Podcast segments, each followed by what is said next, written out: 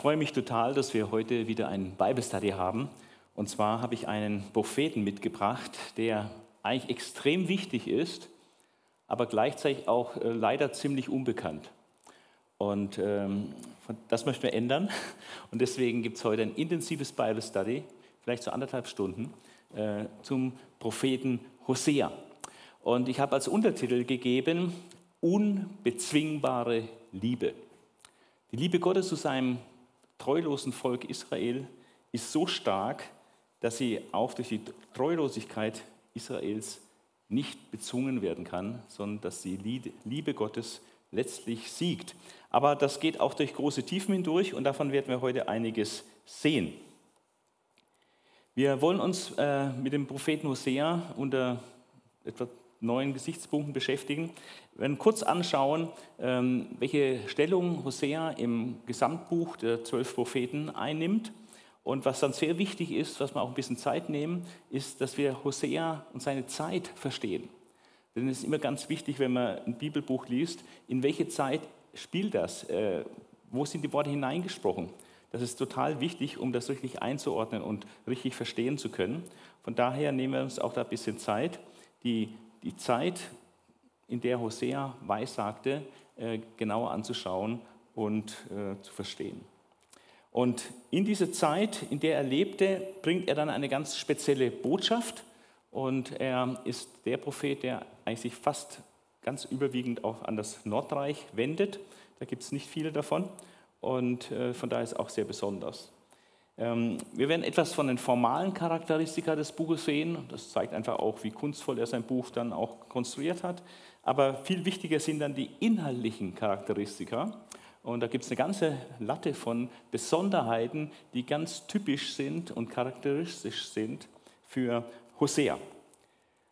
Dann, ähm, da habe ich auch sehr viel lernen dürfen in letzter Zeit über die Struktur des Buches. Also je tiefer man eindringt, und je intensiver sich mit, man mit sich einem Prophetenbuch beschäftigt, desto mehr erfasst man die eigentliche Struktur eines Buches.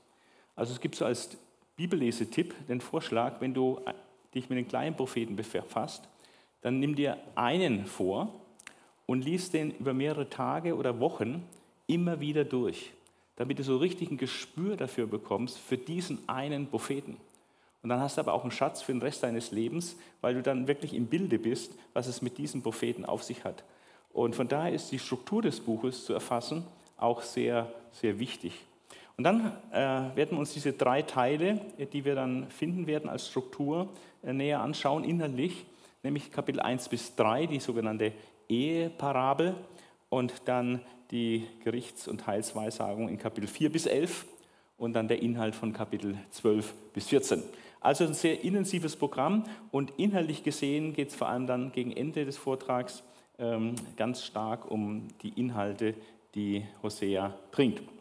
Also zunächst kurz Hosea im Kontext oder Zusammenhang des zwölf Prophetenbuches. Hosea ist gleich der erste Prophet, der erste dieser zwölf sogenannten kleinen Propheten. Und in der hebräischen Bibel bilden diese zwölf kleinen Propheten ein Buch, das sogenannte zwölf Prophetenbuch. Und zusammen haben diese zwölf kleinen Propheten 65 Kapitel, ähm, wovon Hosea und dann Sacharja, der vorletzte, ähm, jeweils 14 Kapitel beisteuern. Also diese beiden machen schon fast die Hälfte des Umfangs vom zwölf Prophetenbuch aus. Und der Name kleine Propheten geht auf den Kirchenvater Augustin zurück und bezieht sich lediglich auf den Umfang der Bücher im Vergleich zu den großen Propheten Jesaja, Hesekiel, Jeremia, die wirklich sehr umfangreich sind.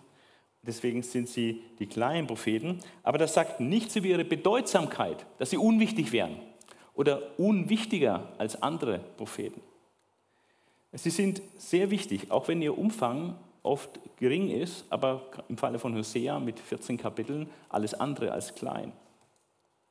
Ähm, deswegen wäre es eigentlich besser, äh, von vorexilischen, exilischen und nachexilischen Propheten zu sprechen, als von kleinen Propheten, äh, weil das Klein suggeriert immer ein bisschen so äh, nicht so wichtig. Ja, das ist total verkehrt. Hosea gehört zu den vorexilischen Propheten und mit seinen 14 Kapiteln hat er einen sehr wesentlichen Beitrag für diesen Abschnitt am Ende des 8. Jahrhunderts vor Christus.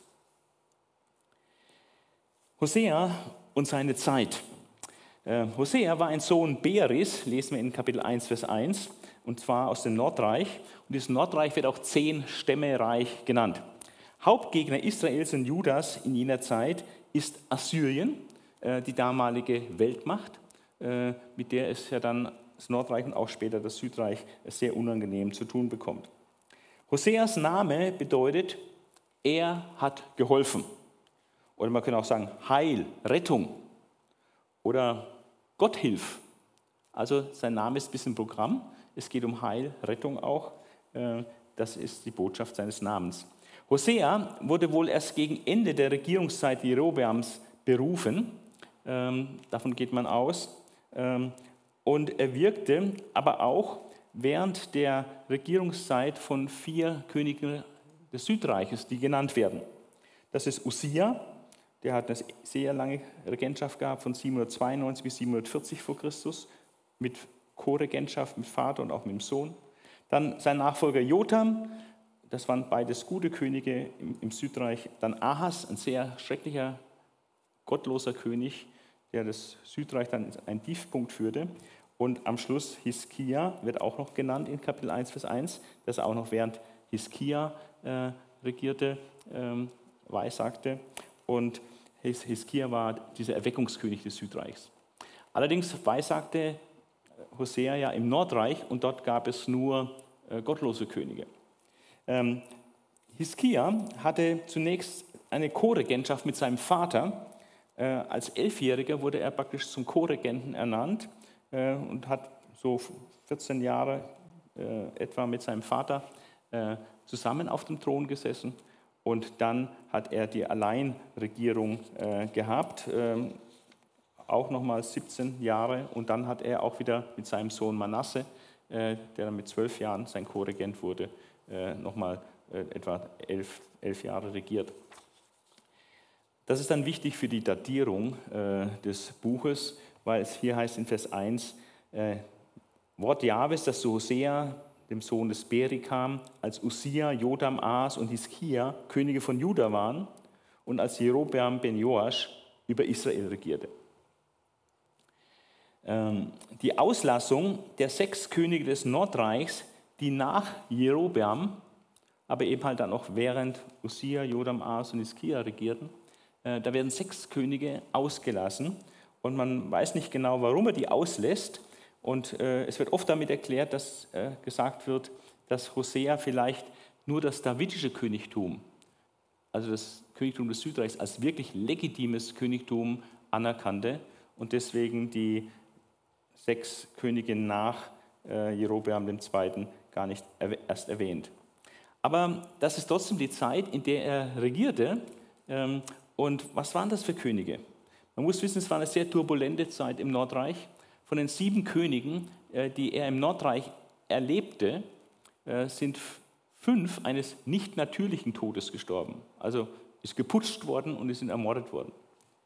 Und äh, das geht dann immer oft sehr kurze Regierungszeiten. Sechaja, der Nachfolger von Jerobeam II., hatte nur sechs Monate regiert. Sein Nachfolger Shalom, nach nur einem Monat Amtszeit wurde er von Menahem erschlagen. Dann Menahem wurde dann dem Assyrerkönig Tiglat-Pileser tributpflichtig. Ähm, der Nachfolger Menahems war Bekachja, äh, doch nach zwei Jahren wurde er von dem Manassiten Bekach ermordet. Und Bekach war der König, der sich dann mit Syrien verbunden hat, gegen Assyrien, und hat dann, um Juda in die anti-assyrische Allianz zu zwingen, ist er in den Krieg gezogen äh, gegen das Brudervolk Juda, zusammen mit seinem Bündnispartner Syrien. Das ist der sogenannte äh, syrisch-ephramitische Krieg gegen Juda. Und äh, nach sieben Jahren äh, der Regierungszeit des Bekach äh, kam es dann zu einer Verschwörung Hoseas, nicht des Propheten, sondern des Königs Hoseas, ähm, des Sohnes des Ela, gegen diesen Bekach. Und er erschlug ihn und wurde dann der letzte König des Nordreichs. Und gegen Ende seiner Regierung belagerte der König von Assyrien die Hauptstadt Samaria drei Jahre lang und Samaria ist dann gefallen 722 vor Christus. Und ähm, damit endete Hoseas Herrschaft, aber nicht nur seine Herrschaft, sondern überhaupt die ganze Monarchie äh, im Südreich, äh, im Nordreich äh, kam damit zu ihrem Ende und das Volk des Nordreichs wurde in die sogenannte assyrische Gefangenschaft geführt. Hosea weissagte äh, mehrere Jahrzehnte und ähm, mindestens vom Todesjahr Jerobeams, und das war 753 vor Christus, weil es heißt hier, er weissagte, als Jerobeam ben Joasch über Israel regierte. Und er starb 753 vor Christus. Von daher muss er spätestens in diesem letzten Jahr berufen worden sein zum Propheten, aber vielleicht schon auch viele Jahre vorher. Und dann äh, wird ja gesprochen, dass er auch weissagte während der Zeit der Südreichkönige Usia, Joram, As, Hiskia. Und Hiskia wurde Mitregent 729 und Alleinregent erst 715. Das ist nicht ganz klar, ob er mit Hiskia die Mitregentschaft meint oder die Alleinregentschaft. Wenn die Alleinregentschaft meint, dann haben wir eine Zeitspanne von mindestens 753 vor Christus bis 715 vor Christus. Und das sind also 38 Jahre. Also eine sehr lange Wirkungszeit. Hosea, wenn, es, wenn er die Alleinregentschaft von äh, Hiskia meint, ähm, dann war Hosea nicht nur Fall, Zeuge des Falls von Samaria und der Wegführung des Nordreichs in die assyrische Verbannung, sondern er war dann auch noch Augenzeuge der Erweckung in Juda, die unter Hiskia ab 715 vor Christus einsetzte. Wie dem auch sei, auf jeden Fall war Hosea Zeitgenosse der Propheten Jesaja und Micha, die im Südreich wirkten, und Zeitgenosse, eher Nachfolger der Propheten äh, Amos und Jona, die im Nordreich wirkten. Und Hosea, und das ist die Besonderheit äh, des ganzen Buches, Hosea war verheiratet mit einer Prostituierten und zeugte mit ihr drei Kinder. Diese drei Kinder haben spezielle Namen. Jesrael heißt Gott sät oder Gott zerstreut. Ausstreuen beim Sehen streut mir einen Samen aus, also Gott sät, Gott zerstreut, bisschen doppeldeutig. Ähm, und ist öffnet auch ein Hinweis auf das Gericht über das Haus Jehu wegen seiner Bluttat in Jesrael. Da kommen wir später noch drauf. Dann hat er eine Tochter, die heißt Loruhama, Unbegnadigte, als Hinweis, dass Gott Israel jetzt seine Gnade entzieht. Und der dritte Sohn heißt dann Lo-Ami, nicht mein Volk, als Hinweis, dass Gott sich von seinem Bundesvolk Israel praktisch geschieden hat. Es ist nicht mehr sein Volk. Ja. Also seine ganze Familie, die Namen der Kinder, ist involviert, eingebettet in seine äh, Botschaft und in seinen prophetischen Dienst. Die tragische Geschichte von Hosea und seiner treulosen, ehebrecherischen Frau Gomer stellt die Liebe Gottes für Israel dar, wo eben die Braut Gottes Israel eben auch sehr treulos ist und ehebrecherisch ist. Und das wird praktisch abgebildet durch die Ehebrecherin und treulose Gattin von Hosea. Das ist ein Bild für die treulose Gattin Israel gegenüber ihrem Ehemann Gott. Ja. Und ähm, das ist äh, eine ganz besondere Tragik auch im Leben des Propheten, dass er dazu berufen ist, das so darzustellen, auch in seiner Familiensituation. Dieser hebräische Begriff Sanah, der kommt äh, mehr als ein Dutzend Mal vor in Hosea und er wird verschieden gedeutet. Äh, eine allgemeine Bedeutung ist einfach eine Prostituierte. Da könnte man eine normale Prostituierte denken oder auch eine Kultprostituierte, die also mit dem Kultus in Verbindung steht, Fruchtbarkeits äh, Rituale gab es da, wo dann Kultprostituierte äh, dann zum Zuge kamen. Oder äh, Sana könnte auch bedeuten, ähm, ehebrecherisch im Sinne von im geistlich übertragenen Sinn, also als Mitglied eines götzendienerischen Volkes. Eine Frau ist einfach eben nicht gläubig, sondern einfach auch Götzendienerin, äh, wie die meisten äh, in diesem Volk. Ähm, eine andere Erklärung ist, dass seine Frau ursprünglich ähm, unbescholten war, aber ähm, später sich als Ehebrecherin erwiesen hat, also Hurerei getrieben hat als Ehefrau. Aber es ist nicht so wahrscheinlich, eher das andere. Oder ähm, eine andere Vermutung ist, dass äh, sie Teilnehmerin war an kananäischem Fruchtbarkeitskult junger israelischer Mädchen. Das heißt, da gab es so einen Ritus, dass junge, also jungfräuliche Mädchen, um praktisch äh, Fruchtbarkeit in ihrer Ehe zu erbitten, quasi sich äh, im Rahmen des Balsdienstes dann Männern hingegeben haben, entjungfert wurden. Ja, und das hätte praktisch dann quasi eine Garantie gegeben, dass sie dann später viele Kinder kriegen, weil sie ja in diesem äh, religiösen Akt der, des Geschlechtsaktes äh, mit einem Unbekannten, wo sie sich hingeben, äh, im Dienst des Fruchtbarkeitsgottes praktisch sich dann eine gewisse Fruchtbarkeit verdienen würden dann für die Zukunft. Ja. Also äh, diese vier verschiedenen Deutungen werden für die Frau äh, von Hosea gegeben und vielleicht war sie eben so eine ungläubige Frau, die sich diesen Fruchtbarkeitsritus unterzogen hatte und entjungfert wurde durch äh, Hurerei äh, beim, im Rahmen des Baalsdienstes. Hosea ist der einzige Prophet des Nordreiches, dessen Botschaft äh, ganz, ganz überwiegend äh, an das Nordreich geht. Ähm, und wie kein anderer ist er erfüllt, obwohl das Volk so götzendienerisch ist und so gottlos ist und Gott wirklich den Rücken gekehrt hat, äh, ist er so erfüllt von einer leidenschaftlichen Liebe zu Gott. Also, aber nicht nur zu Gott, sondern eben auch zu seinem Volk Israel, obwohl das so götzendienerisch ist. Nach dem Tod Jerobeams war dann die religiöse Situation des Nordreichs äh, noch stärker vom Abfall geprägt. Und populär war damals dann der Baalskult, das war ein Fruchtbarkeitskult, bei dem sich die jungen israelischen Frauen zum Beispiel in sogenannten heiligen Hainen, also kleine Waldstücke, äh, fremden Männern hingaben, um dem Baal ihre Jungfräulichkeit zu opfern und äh, auf diesem Weg die Fruchtbarkeit in, ihr, in ihrer eigenen späteren Ehe zu sichern.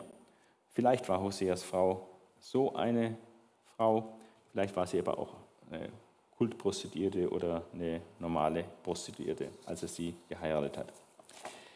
Die Botschaft äh, Hoseas ist eigentlich äh, in zwei große Stränge, äh, die man in seiner Botschaft im ganzen Buch immer und immer wieder findet. Das eine sind Gerichtsankündigungen. Denn die Untreue Israels, die muss bestraft werden, ja, braucht Bestrafung. Und äh, von daher will er das Volk auch aufschrecken durch diese Gerichtsankündigung, äh, die er im Namen Jahwes äh, verkündigt. Ähm, um sie wach zu machen, dass sie sich abkehren von ihrer Gottlosigkeit, von ihrem Götzendienst und so weiter. Gleichzeitig, und das ist das Erstaunliche, äh, gleichzeitig bringt er aber auch ganz viele wichtige Heilsverheißungen. Und in diesen Heilsverheißungen ähm, wird aufgezeigt, dass Jahwe trotz allem seine Frau Israel immer noch liebt. Und dass er nicht aufhört, sie zu lieben, egal was sie macht. Und er wird nicht aufhören, seine Liebe wird sich nicht bezwingen lassen, sie ist unnachgiebig, bis er sein Volk am Ende zurückgewinnt. Aber das geht dann für das Volk auch durch ganz schöne Tiefen, wie wir noch sehen werden. Aber seine Liebe wird am Ende triumphieren und seine Liebe zu Israel ist so unnachgiebig, dass sie am Schluss dass er am Schluss die Liebe Israels für sich zurückgewinnt. Und das ist äh, diese Botschaft Hoseas und dieses Liebe zur Ehebrecherin. Äh, das ähm, stellt praktisch Hosea in seiner eigenen Familiensituation dar, wenn wir auch noch genauer schauen. Ähm, aber das ist ein Bild für die Liebe Gottes zu seinem ehebrecherischen Volk Israel. Die formalen Charakteristika können wir kurz abhandeln. Wir haben ganz häufigen Gebrauch, signifikant, dass anstelle des Namens Israel äh, für das Nordreich Ephraim gebracht wird. Ephraim war der äh, Hauptstamm äh, des Zehnstämmereiches und deswegen wird der Name Ephraim des einen Stammes Ephraim oft gebraucht, um die ganzen zehn Stämme des Nordreichs zu bezeichnen. Und das ist ganz, ganz häufig bei Hosea der Fall und er hat es äh, wesentlich mehr als alle anderen äh, Propheten in der Bibel zusammengenommen. Also das ist ein Magenzeichen von ihm, dass er das Nordreich, also Israel, ähm, mit Ephraim bezeichnet. Ein zweites formales Charakteristikum sind Worthäufungen. Zum Beispiel hat er fünfmal den Begriff Liebhaber in Kapitel 2. Ähm, oder dann auch in Kapitel 2 äh, einen ganz auffälligen Kontrast, da kommt ganz, ganz oft ähm, ich und sie, ich und sie, ich und sie. Und dann ein bisschen weiter hinten dann ich und du, ich und du, ich und du. Ähm, also diese Kontrastpaare, ich für Gott und sie für die Gomer, die Hure, oder dann auch für Israel, das ehebrecherische Volk, oder du dann fürs ehebrecherische Volk, ähm, findet sich dort ganz, ganz gehäuft. Dann ein weiteres äh, Merkmal ist, dass es äh, Zitate äh, gibt, ähm, wo ähm, dann bestimmte Leute sprechen. Also Gomer spricht, wenn ihr bestimmte Worte in den Mund gelegt, äh, was sie dann sagt. Ähm, Israel auch einmal oder auch Hosea selbst. Äh, also wir haben da wörtliche Zitate, wörtliche Rede im Rahmen der, der Prophetien. Äh, die hier dargelegt werden. Und wir haben auch nicht nur, dass Sätze zitiert werden oder wörtliche Zitate gebracht werden, sondern was wir auch haben, sind ganz viele Anspielungen auf alte Berichte oder Dinge, die in der Geschichte Israels äh, bekannt sind und eine Rolle spielen, an die erinnert werden soll. Ähm, das ist auch ganz, ganz typisch und sehr besonders. Äh, das macht kein anderer Prophet so ausführlich äh, wie Hosea das macht. Das werden wir auch im Näheren noch sehen, weil es ja dann auch um inhaltliche Dinge geht. Aber formal Anspielung auf alte Geschichten sozusagen.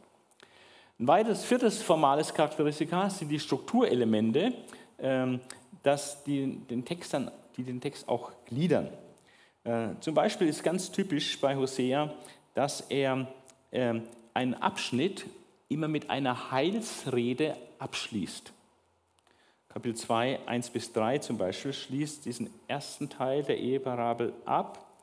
Ähm, dann kommt wieder Gerichtsrede und dann kommt es wieder zum längeren Heilsrede in den Versen 16 bis 25 von Kapitel 2. Oder der, Abschnitt, der Schlussabschnitt wird im Vers 5 dann, Kapitel 3, Vers 5, mit einer Heilsrede abgeschlossen. Also sind insgesamt fünfmal und auch am Ende des Buches eine lange Heilsrede. Also insgesamt fünfmal kommt im Propheten Hosea eine Heilsrede vor, wo wunderbare Verheißungen gegeben werden, die den vorherigen Teil abschließen.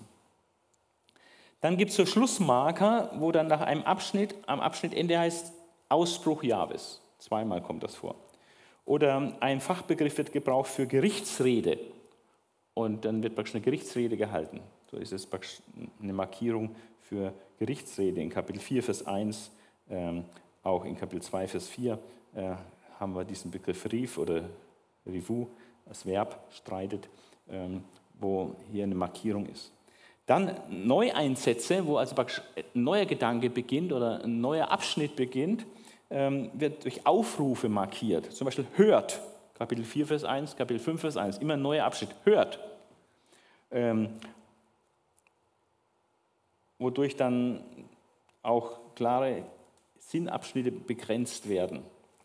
Ähnlich markieren die Ausrufe Stoß in die Posaune in Kapitel 5, Vers 8 oder an deine Lippen den Schofar, ja, dieses äh, Horn, was geblasen wird, äh, was anderweitig mit Posaune vielleicht übersetzt wird, äh, in Kapitel 8, Vers 1. Das sind Neuansätze und so sieht man dann, wo eine Texteinheit beginnt und wo eine Texteinheit endet. So dass Kapitel 5, Vers 8 bis 7, Vers 16 äh, eine in sich zusammenhängende Texteinheit ist. Dann ähnliche Aufrufe finden sich auch noch in Kapitel 6, Vers 1 und 9, Vers 1, ja, wobei dann manchmal Rückbezüge sind, sehr interessant. Außerdem, begegnen in allen drei Hauptteilen weitere textunterteilende Strukturmerkmale. Ähm, also je näher, je tiefer man in den Text eindringen will, desto mehr achtet man plötzlich auf solche Strukturmerkmale. Zum Beispiel verallgemeinernde, zusammenfassende oder so ganz endgültige Aussagen, äh, auch die strukturieren diesen Text. Also ähm, das hat die Forschung herausgefunden, dass in Hosea eine ganze Reihe von formalen Strukturelementen vorhanden sind, anhand deren der Text in seine Sinnabschnitte zerfällt. Und es macht ja sehr viel Sinn, einen Text zu lesen, gemäß den Sinnabschnitten, wie sie vom Verfasser auch geplant und beabsichtigt worden sind. Äh, ein letztes äh, formales Charakteristikum sind lautmalerische Elemente und Metaphern, also Bilder, äh, die häufig auch vorkommen. Noch wichtiger sind aber die inhaltlichen Charakteristika. Und ähm, da stechen insgesamt neun inhaltliche Besonderheiten ins Auge.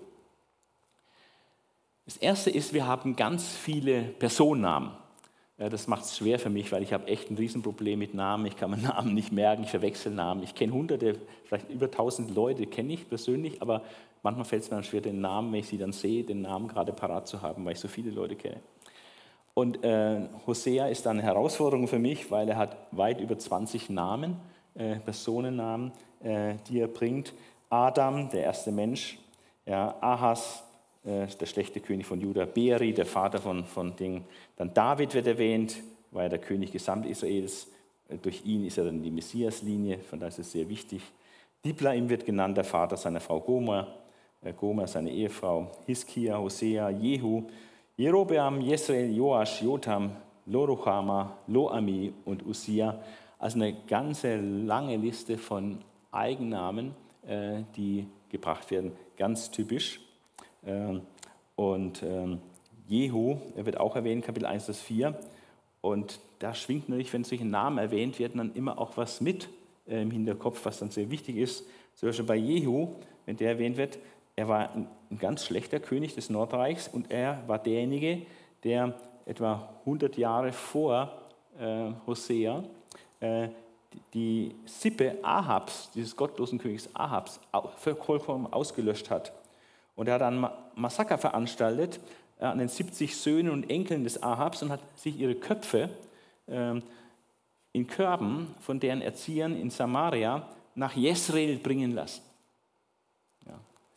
Also wenn dann äh, Hosea seinen Sohn Jezreel nennen soll, dann, dann hat es was zu tun mit diesem Massaker, wo diese Köpfe der ganzen Nachkommenschaft von Ahab äh, dorthin gebracht wurde nach, nach Jezreel. Und diese Untat wird dann gerecht von Gott und solche Sachen. Also ähm, Personennamen, ähm, eine Besonderheit Hoseas, viele Personennamen, die oft sehr wichtig sind, mit Personen ist dann auch was verbunden. Aber nicht nur Personennamen, sondern eine Fülle geschichtsträchtiger Orts- und Ländernamen kommen vor, also Ortsnamen. Und jetzt haben wir natürlich ein Problem durch die zeitliche Kluft zu Hosea und vor allem auch, weil wir uns geografisch ja nicht gut auskennen, wie sah es eigentlich im Nordreich damals aus, äh, vor heute 2750 Jahren. Ja, ähm, ist das schon eine Herausforderung, wenn dann so viele Orte genannt werden. Aber durch gutes, sorgfältiges Bibelstudium und auch außerbibelstudium kann man doch äh, viele Orte identifizieren und vor allem innerbiblisch äh, kann man dann schon wissen, was mit diesen Orten auch verbunden ist. Und äh, da nenne ich jetzt mal einige Orte. Ich werde nicht zu jedem Ort was sagen, äh, aber äh, nur mal, dass man eine Vorstellung bekommt, äh, wie stark Hosea in seinem Buch einfach auch auf die Geschichte Israels und auf Begebenheiten, die in der Bibel vor ihm berichtet sind, äh, zurückgreift. Ich habe das alphabetisch geordnet. Es äh, fängt an mit Atma und Zeboim. Das sind zwei Städte nahe Sodom und Gomorra, die ja vernichtet wurden. Auf die wird angespielt. Dann Ägypten äh, mehrmals wird genannt. Es war ja der Ort der Knechtschaft Israels vor der Landnahme. Assyrien, das Land, äh, in welches dann Nordreich in die Gefangenschaft äh, gehen sollte. Und Assyrien war zu der damaligen Zeit auch Bündnispartner vom Nordreich, aber hat das nicht gehalten, wie es geplant war. Dann Baal Peor wird erwähnt in Kapitel 9. Der Peor ist ein Berg in Moab, von dem aus man über das ganze Jordan, Jordantal blicken konnte. Und auf seinem Gipfel befand sich vermutlich ein Baals-Heiligtum. Ja. Und dort sind dann die Nord Nordisraeliten auch gerne hingerannt. Bet Abel, ein Dorf im Ostjordanland, 32 Kilometer nordwestlich von Amman, wird erwähnt. Bet Aven, das ist interessant, es wird dreimal erwähnt, äh, Haus des Unheils. Man kann es auch flott übersetzen, so Götzenhausen. Also Götzenhausen wird dreimal erwähnt im Hosea-Buch. Und das ist eine ironische Bezeichnung für das Haus Gottes, Bethel. Bethel war das Haus Gottes. Ähm, und Bet war eigentlich ursprünglich der Nachbarort von Bethel. Ähm, aber als dann Bethel, das Haus Gottes, äh, dann zu einem Götzenzentrum wurde, den Stierkult, den Jerobeam der, der Erste, ähm, der Begründer des Nordreichs, praktisch äh, eingerichtet hatte, ähm, seitdem ist dieser Ort Bethel, das eigentlich Haus Gottes war, zum Götzenhausen geworden, zum Bet Avon, Aven, zum Haus des Unheils. Dort war der, das Zentrum des Kults mit den Jahwe-Stierplastiken, die Jerobeam, der Gründer des Nordreichs, eben errichtet hatte. Äh, trotzdem wird noch zweimal Bethel auch mit Bethel genannt, dann Gibea, Gilead, ähm, Gilgal ähm, wird äh, erwähnt. Äh, da muss man wissen, es war der Ort in der Nähe von Jericho, wo die Israeliten bei den zwölf Steinen aus dem Jordan ähm, ein Mal, Erinnerungszeichen aufgerichtet haben für die Überquerung des Jordan, dass, dass das Jordanwasser abgerissen ist und sie dann trockenen Fußes über den Jordan gingen. Ähm, und das ist später wohl zu einer Kultstätte äh, mit Götzendienst verkommen. Äh, das geht auch so sehr hervor, dass dort dann eine Kultstätte eingerichtet wurde, aber nicht die Jahwe gefreut hätte. Ähm, Memphis wird mal erwähnt, ähm, eine alte Hauptstadt Ägyptens, 21 Kilometer südlich vom heutigen Kairo. Und die wird deswegen erwähnt, weil die berühmt war für ihr riesiges Gräberfeld. Also dann ist er mit Memphis, dann, wenn er heißt, also ich mache euch wie Memphis, äh, mache euch zu einem riesigen Gräberfeld. Also das sind so Dinge, die man dann wissen muss, um Hosea auch zu verstehen. Was hat es mit diesen Ortschaften auf sich? Also nicht nur die vielen Personennamen, äh, an denen bestimmte Bedeutungen haftet, sondern auch ganz viele Ortsnamen. Äh, Rama, Samaria, Shittim, Sichem, der Berg Tabor, das Tal von Achor, Unglückstal, äh, wo die Sünde Achans äh, dann offenbar wurde, und die Wüste als Aufenthaltsort Israels zwischen Auszug aus Ägypten und Landnahme. Also das ist ein zweites innerliches Charakteristikum, die Nennung von einer Fülle geschichtsträchtiger Ort- und Ländernamen. Ähm, Orts- und Ländernamen. Dann äh, damit verbunden äh, ist auch ganz häufig eine Anspielung auf historische Begebenheiten. Das ist in vielerlei Hinsicht interessant. Zum einen ist, ist dann, zeigt es, dass diese Begebenheiten bekannt waren zur Zeit Hoseas und wohl auch schriftlich vorgelegen haben müssen, äh, damit man sich an all diese Dinge auch erinnern kann und es als ein selbstverständliches Wissen bei den Hörern voraussetzen kann. Also wenn Hosea diese, an diese Begebenheiten in der Vergangenheit erinnert, äh, dann kann er davon ausgehen, dass die, die Hörer wissen, worum es dabei geht. Und das setzt wiederum voraus, dass diese Geschichten schon lange äh, auch schriftlich im Umlauf waren durch Dokumentation in der Bibel. Was sind das für Anspielungen? Also angespielt wird auf das Massaker Jehus in Jezreel, das etwa 100 Jahre zurücklag, ja, wo er das Haus Ahabs ausrottete und die 70 Köpfe äh, in Körben nach, Hesel sich hat bringen lassen, dieser Jehu.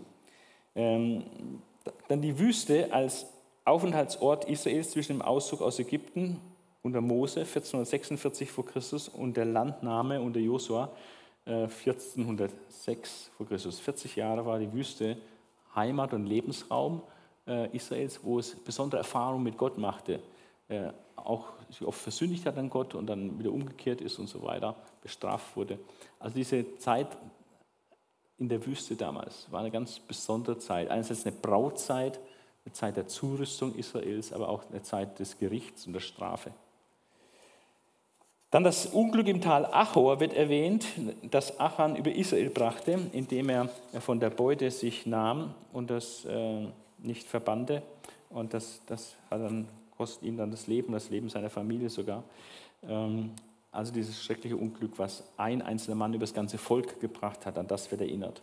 Es wird an Israels Auszug aus Ägypten erinnert, dem Ort ihrer Knechtschaft in Kapitel 2, Vers 17. Es wird erinnert an die Errichtung der zwölf Steine aus dem Jordan in Gilgal, in dem auf Gilgal angespielt wird. Das lesen wir in Josua 4. Es wird erinnert oder angespielt auf die Errichtung der Jahwe-Stierplastiken in Bethel durch Jerobeam. Äh, was wir in 1. Könige 12 lesen. Äh, es wird vom Fall Adams gesprochen. Damit ist nicht eine Stadt, wohl nicht eine Stadt gemeint, sondern schon Adam, der erste Mensch, der den Bund mit Gott gebrochen hat durch den Sündenfall. Dann äh, in Kapitel 7 keine Verbannung der Kananiter, sondern Vermischung Ephraims mit anderen Völkern. Sie haben also das nicht getan, vollständig, was sie machen sollten, als sie in das verheißene Land gingen.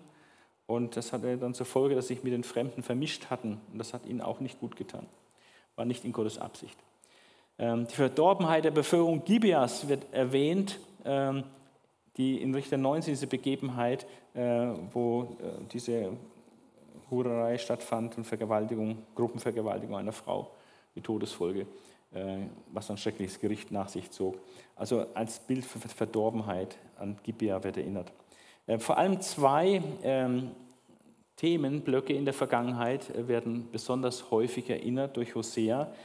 Einmal erinnert er sehr stark an insgesamt drei Stellen im Hosea-Buch an Geschichten, Episoden, die nach dem Auszug aus Ägypten passiert sind, also die Jahrhunderte zurücklagen, an die wird erinnert. Ähm, und die auch heute noch eine Rolle spielen, weil es Auswirkungen hat oder heute ähnlich gemacht wird. Äh, wird zum Beispiel erinnert an die Hurerei mit den Moabiterinnen und die Teilnahme am Kult des Baal Peor.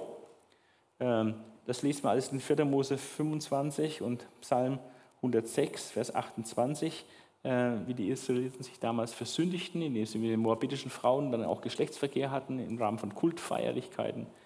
Und, ähm, und diese Sünde damals ist auch etwas, was in der Gegenwart Hoseas auch eine Rolle spielt. Es wird erinnert positiv an Israels Brautzeit mit Jahwe in der Wüste, damals, wo Israel treu Jahwe folgte, sogar die ersten zwei Jahre nach dem Auszug etwa. Dann Israels Abfall von Gott wird erinnert, ähm, der sich dann auch in der Wüste schon zeigte und dann vor allem auch dann später danach äh, immer und immer wieder. Und Gottes Fürsorge für Israel in der Wüste, ähm, dass er sie immer wieder durchgeholfen hat und getragen hat und versorgt hat und geschützt hat und so. Also an all diese Dinge wird erinnert. Ähm, der zweite Bereich, wo ganz viel Erinnerung ist, sind verschiedene Jakobsberichte, Dinge im Leben Jakobs, also was wir im 1. Mose lesen können. Ähm, was auch eher dafür spricht, dass das Buch 1. Mose natürlich schon längst vorliegt und die Geschichten nachgelesen werden können. Das Halten der Verse seines Bruders bei der Geburt, ähm, darauf wird angespielt. Schon, dass er bei der Geburt schon äh, Versenhalter war. Oder der Kampf mit dem Engel am Jabok, oder seine Gotteserfahrung in Bethel, da haben wir ja zwei, einmal die Himmelsleiter und einmal, wo er dann später äh, von Gott äh, umbenannt wird, von Jakob in Israel, äh, viele, viele Jahre später, eine Gottesbegegnung da hat. Auch seine Flucht nach Haran wird, darauf wird angespielt und sein Dienst für Rahel. Also all diese Begebenheiten werden aufgenommen in der Verkündigung von Hosea. Und je besser man sich im Alten Testament auskennt, desto besser versteht man natürlich dann auch diese Anspielungen und diese Bezüge. Es wird auch noch angespielt auf Sauls Ungehorsam in Gilgal, auf die Beherrschung durch den verbündeten Assyrien und die Zerstörung der Städte Adama und Zeboim zusammen mit Sodom und Gomorra. Also ganz viele historische Bezüge, die aufgegriffen werden im Buch äh, Hosea, um äh, in seiner Botschaft äh, da den Bezug herzustellen zu Dingen aus der Vergangenheit. Wir haben auch viele Adressaten der Anklage. Es wird nicht nur der König angeklagt, sondern wir haben äh, indirekt wird König Jehu angeklagt für seinen Massaker, was 100 Jahre zurückliegt. Dann die Mutter der Kinder Hoseas wird angeklagt, diese Gomer, die dann Ehebruch betreibt. Ähm, Priester werden an vier Stellen werden die Priester explizit angesprochen und angeklagt. Einmal wird ein Prophet, äh, werden die Propheten angeklagt. Israel als Priester hat auch versagt und wird angeklagt dann das Volk insgesamt, das Königshaus von Israel, also von Nordreich, wird angeklagt und an vielen, vielen Stellen auch Juda oder die Obersten von Juda. Also eine ganz breite Streuung, was zeigt, dass die Verdorbenheit also völlig universal ist, aber eben nicht nur beim Volk, sondern auch bei den führenden äh, Leuten äh, und Schichten des Volkes, äh, bei den Eliten sozusagen, nämlich König, Priester und Prophet und obere. Ein fünftes innerliches Charakteristikum sind dann wichtige Motive und Themen, die im Buch äh, eine Rolle spielen. Äh, ich will sie mal kurz nennen. Einmal das Thema Israels Untreue oder geistlicher Ehebruch, Hurerei. Da gibt es ganz äh, viele Stellen, zieht sich durch das ganze Buch wie so ein roter Faden. Ein zweites Thema und Motiv, was Hosea bringt, neben dieser Untreue und geistlichen Hurerei Israels, ähm, ist das Thema der Erkenntnis Gottes. Gott zu erkennen. Und das ist sozusagen sogar ein Schlüsselthema äh, des Propheten in seinem Buch. Er hat es richtig geballt und ich lese mal die Stellen kurz, äh, worum es da genau geht. Also die Erkenntnis Gottes ist ganz offensichtlich ein ganz wichtiger Schlüssel, ähm, den Hosea aufzeigt, äh, den wir in die Hand nehmen sollen. In Kapitel 4, Vers 1, denn Wahrheit und Liebe und Gotteserkenntnis sind nicht mehr im Land. Daran krankt es. Wahrheit, Liebe und Gotteserkenntnis sind nicht mehr im Land. Deswegen geht es einen Bach runter. Ich muss leider sagen, dass es auch in unserem Land, in der ganzen westlichen Welt im Moment ganz stark äh, in diese Richtung geht. Wahrheit und Liebe und Gotteserkenntnis sind nicht mehr in Deutschland. Ja. Und es hat Folge, dass unausweichlich zu einem Niedergang des Volkes, auch der Wirtschaft und alles kommt. Das ist ganz normal. Denn Wahrheit und Liebe und Gotteserkenntnis sind nicht mehr im Land. Das gehört ganz eng zusammen. Oder mein Volk kommt um aus Mangel an Erkenntnis. Gemeint ist natürlich Gotteserkenntnis. Mein Volk kommt um aus Mangel an Erkenntnis. Ähm, auch das ist hochaktuell in unseren Tagen. Geilheit und junger Wein rauben den Verstand, also praktisch Hurerei und Sauferei. Raubt den Verstand. Auch das ist sehr aktuell. Und so kommt das Volk ohne Einsicht zu Fall. Unausweichlich. Es gilt für alle Völker. Ein Volk, was keine Einsicht hat, keine Gotteserkenntnis hat, kommt zu Fall. Lasst uns nach Erkenntnis streben, sagt in Kapitel 6, Vers 3.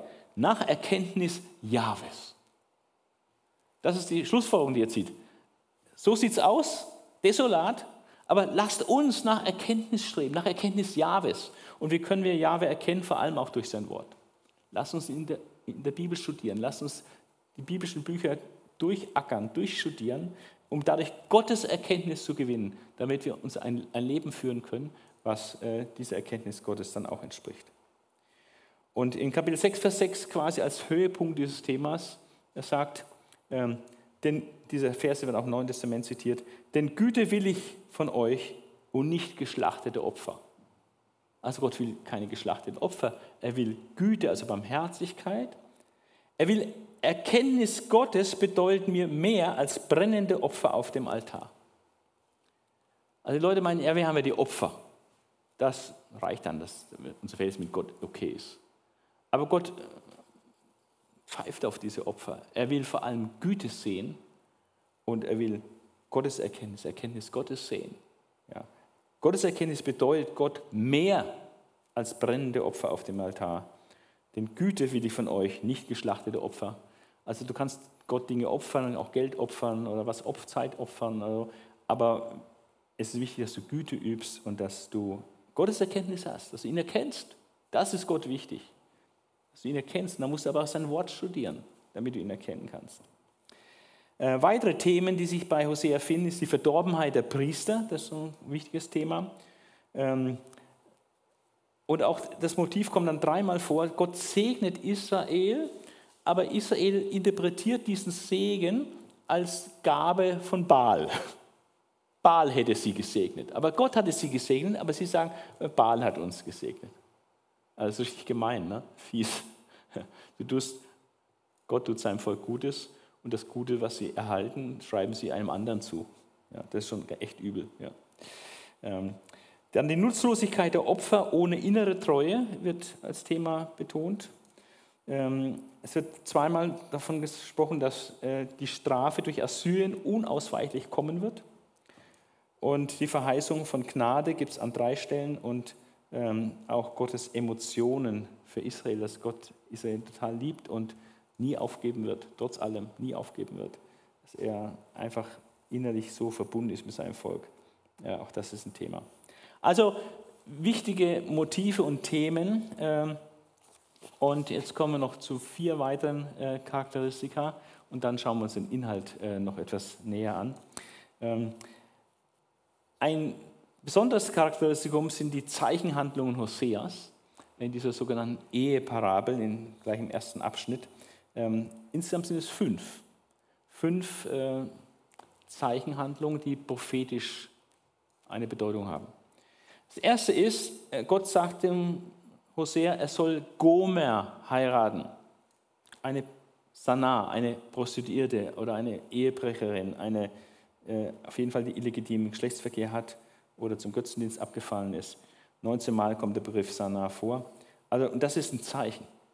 So wie praktisch Jahwe vermählt ist mit, einem, mit einer Hure, mit einer Hure, nämlich mit Israel, die Götzendienst treibt. So soll jetzt Hosea, um das zu illustrieren, äh, was da passiert, soll Hosea jetzt eine Prostituierte heiraten. Unheimlich anstößig, was Gott da seinem, Volk, seinem Propheten zumutet. Aber wenn man von Gott berufen wird zum Prophet, dann gibt es einfach nur Gehorsam. Und so macht er das. Hosea heiratet die Gomer. Und zunächst sieht sie auch gar nicht so schlecht aus. Sie ist schwanger, bekommt einen Sohn. Der Sohn wird dann, soll Jezreel heißen. Und mit Jezreel ist dann eine Botschaft verbunden, wie wir noch später sehen werden. Und dann bekommt eine Tochter. Und auch die Tochter bekommt einen Namen, die mit einer Botschaft verbunden ist. Lorochama, kein Erbarmen. Und sein zweiter Sohn, der dann als drittes Kind geboren wird, Loami, nicht mein Volk. Auch das ist ein Zeichen, prophetische Zeichenhandlung. Und ähm, dann offenbar, nachdem die Kinder geboren waren, ist dann die Goma auch aus der Familie abgehauen, hat sich getrennt und hat äh, Hosea mit seinen drei Kindern äh, allein zurückgelassen. Und nach einer gewissen Zeit ähm, bekommt Hosea von Gott den Auftrag, äh, seine Ex-Frau, die inzwischen einfach vollzeitig als Prostituierte unterwegs ist, äh, wieder zurückzukaufen. Und da zahlt er dann einen Preis, ziemlich hohen Preis, und sagt, so, jetzt bezahle ich dich für die nächsten paar Jahre, bleib mal bei mir. Ja. Also Rücknahme der untreuen Gomer, ähm, allerdings unter bestimmten harten Bedingungen, Rücknahme unter harten Bedingungen, nämlich ohne Ausbruchsmöglichkeit aus der Ehe. Also sie darf in der Zeit, wo es, er hat sie jetzt gekauft für so viele Jahre, so viel Geld hingelegt, was sie sonst durch Jurerei in ein paar Jahren verdienen würde, hat er jetzt hingelegt und sagt so, ich habe dich jetzt gekauft für die nächsten Jahre und du gehst jetzt nicht mehr fremd. Ich habe dich ja bezahlt für die nächsten Jahre. Aber das andere ist, dass er nicht nur, äh, dass sie dann nicht ausbüchsen darf aus der Ehe, also nicht, nicht mehr fremdgehen darf in der, weil er die ganze Zeit bezahlt hat, sondern er sagt auch, ich werde aber in der Zeit mit dir keine sexuelle Beziehung haben. Also hat sie geheiratet, sie muss praktisch keusch leben, treu, treu sein, kann nicht mehr ausbrechen, Ehebruch betreiben, sondern, aber er wird auch nicht mit ihr schlafen, sondern sie wird ja, wie eine unverheiratet sein, obwohl sie verheiratet ist. Ja. Also Rücknahme der untreuen Gomer ohne Ausbruchsmöglichkeit aus der Ehe einerseits und sexuelle Intimität andererseits. Und diese extreme Besonderheit, wie ich mal sagen, dieses erstaunliche, was, was Gott hier dem Hosea abverlangt auch der Gomer abverlangt, ähm, ist äh, ein prophetischer Hinweis äh, für eine lange Periode der Geschichte Israels, wo Israel einerseits ohne Götzendienst sein wird, so wie Gomer dann auch keine Liebhaber mehr haben wird in der Zeit. So wird auch Israel lange Zeit zwar keinen Götzendienst haben, aber wird auch keine ganz innige, intime Beziehung mit Jahwe haben. Und das wird eine lange Zeit sein. Da kommen wir noch hin auf diese sehr wichtige Stelle. Aber das sind äh, fünf prophetische Zeichenhandlungen, Zwei davon haben mit der Ehe zu tun und drei davon haben mit den Kindern aus dieser Ehe zu tun. Das ist schon sehr speziell. Und dann haben wir Verheißungen an Juda. Äh, Gibt es mehrere Heilsverheißungen. Ähm, äh, Heilsverheißungen, Entschuldigung, Heilsverheißungen an Israel zunächst. Äh, wir werden die auch noch näher schauen in Kapitel 2, äh, Vers 1 bis 3, Vers 16 bis 25 und auch Kapitel 3, Vers 5. Gerade in diesem ersten Teil haben wir sehr starke Heilsverheißungen an Israel. Äh, auch weiter hinten im Buch noch gibt es Heilsverheißungen und die werden wir nachher noch genauer anschauen. Ähm, und äh, es gibt auch Verheißungen an Juda und die sind zweigeteilt. Es gibt äh, ich habe eins, zwei, drei, vier Verheißungen zum Heil gefunden, äh, wo Juda Heil, Segen verheißen wird und 1, 2, 3, 4, 5, 6, 7, 8, 9, 10, ähm, mindestens 10 Gerichtsankündigungen, konkrete Gerichtsankündigungen, äh, auch an Juda, wobei das Hauptthema das Nordreich Israel ist. Äh, Juda läuft nur so am Rande ein bisschen mit, aber trotzdem äh, auch etwa zehn Gerichtsverse äh, über Juda. Und dann abschließend noch als innerliche Charakteristika, Besonderheit, wir haben eine ganze Reihe von Stellen aus dem Buch Hosea, die dann im Neuen Testament wieder auftauchen. Ja, Hosea 1, 6 bis 9 wird in Römer 9, 25 zitiert. Hosea 2, Vers 1 in Römer 9, 26. Hosea 6, Vers 6, dieser Vers, dass Gott Güte will und nicht Opfer, dass Gott äh, Freude an Gottes Erkenntnis hat und nicht an Opfer. Ähm, dieser Vers wird zweimal von Jesus zitiert, einmal in Matthäus 9, einmal in Matthäus 12. Hosea 10, Vers 8 wird auch von Jesus zitiert, in Lukas 23, Vers 30, äh, wird auch in Offenbarung 6, 16 darauf angespielt mit den äh, Zittern.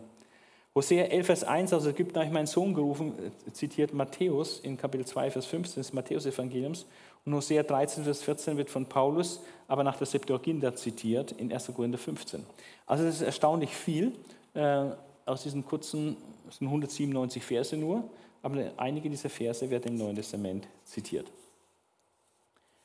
Wir kommen jetzt zur Struktur des Buches und da habe ich euch was mitgebracht heute. Ähm, habe ich nicht auch ein Buch benutzt, was äh, exzellent ist und ganz neu, frisch herausgekommen ist, im August 2023 erschienen.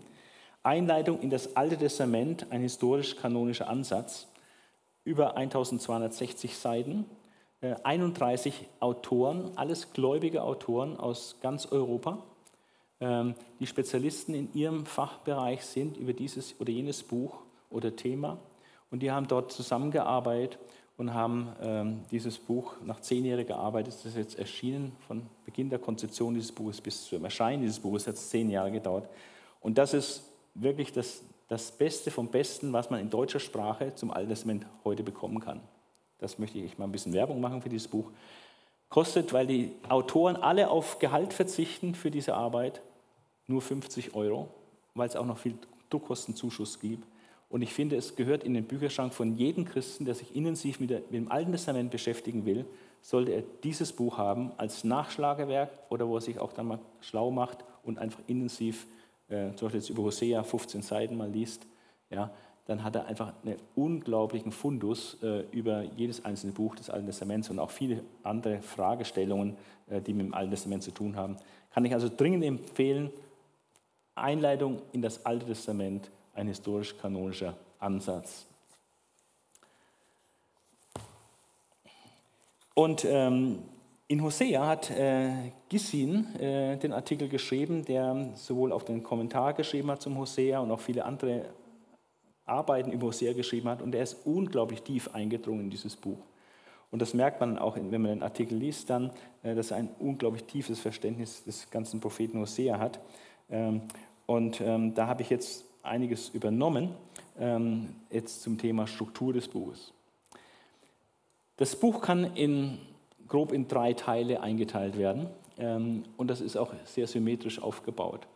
Ähm, wir haben die Eheparabel, äh, Kapitel 1 bis 3. Und das sind insgesamt 39 Verse von 197 Versen des Buches. Und das sind praktisch 20 Prozent des Gesamtbuches, ist dieser erste Teil. Dann kommt ein zweiter langer Block, da hat es Gerichtsworte mit abschließender Heilsverheißung, Kapitel 4 bis 11. Und der Umfang dieses Mittelblocks sind 60 Prozent des Buches. Und dann haben wir den dritten Teil, eigentlich nochmal das Gleiche, aber es ist nochmal ein neuer Abschnitt, der den Abschluss des Buches bildet.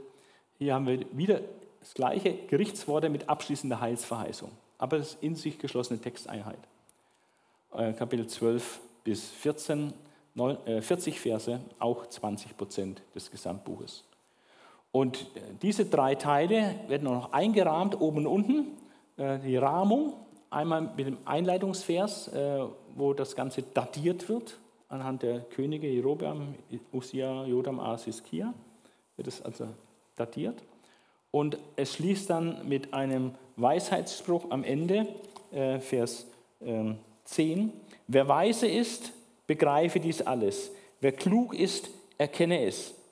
Denn gerade sind die Wege Jahwes und die Gerechten gehen darauf, doch die Treulosen kommen dort zu Fall. an dieser der weisheitliche Spruch, der könnte auch im Buch der Sprüche stehen oder im Buch Prediger, ähm, der schließt dieses Buch ab. Wer weise ist, begreife dies alles. Dazu musst du es erstmal lesen, dich intensiv damit befassen mit diesem Buch, dann kannst du es begreifen. Wer weise ist, begreife dies alles. Wer klug ist, erkenne es, denn gerade sind die Wege Jahwes und die Gerechten gehen darauf. Ja, aber die Treulosen, die kommen darauf um. Ja. Also das ist die Struktur des Buches ganz grob und jetzt gehen wir in, die, in diese drei Teile einzeln rein und schauen uns das inhaltlich an. Aufbau der Eheparabel. Das ist äh, das leichteste Stück eigentlich des Buches und ähm, auch das bekannteste vielleicht. Also die ersten drei Kapitel, die kennt man vielleicht noch von dieser Eheparabel her. Und diese Eheparabel ähm, ist ähm, auch wieder in sich äh, gegliedert, sehr kunstvoll, äh, unheimlich genial konstruiert. Also wenn man das mal sich wirklich damit befasst, wie genial das zusammengestellt ist, diese Texte und wie das miteinander in Beziehung gesetzt wird, ist es also ein Genuss dann auch zu lesen und zu verstehen. Äh, Anfangsteil, Kapitel 1, Vers 1 bis 2, Vers 3.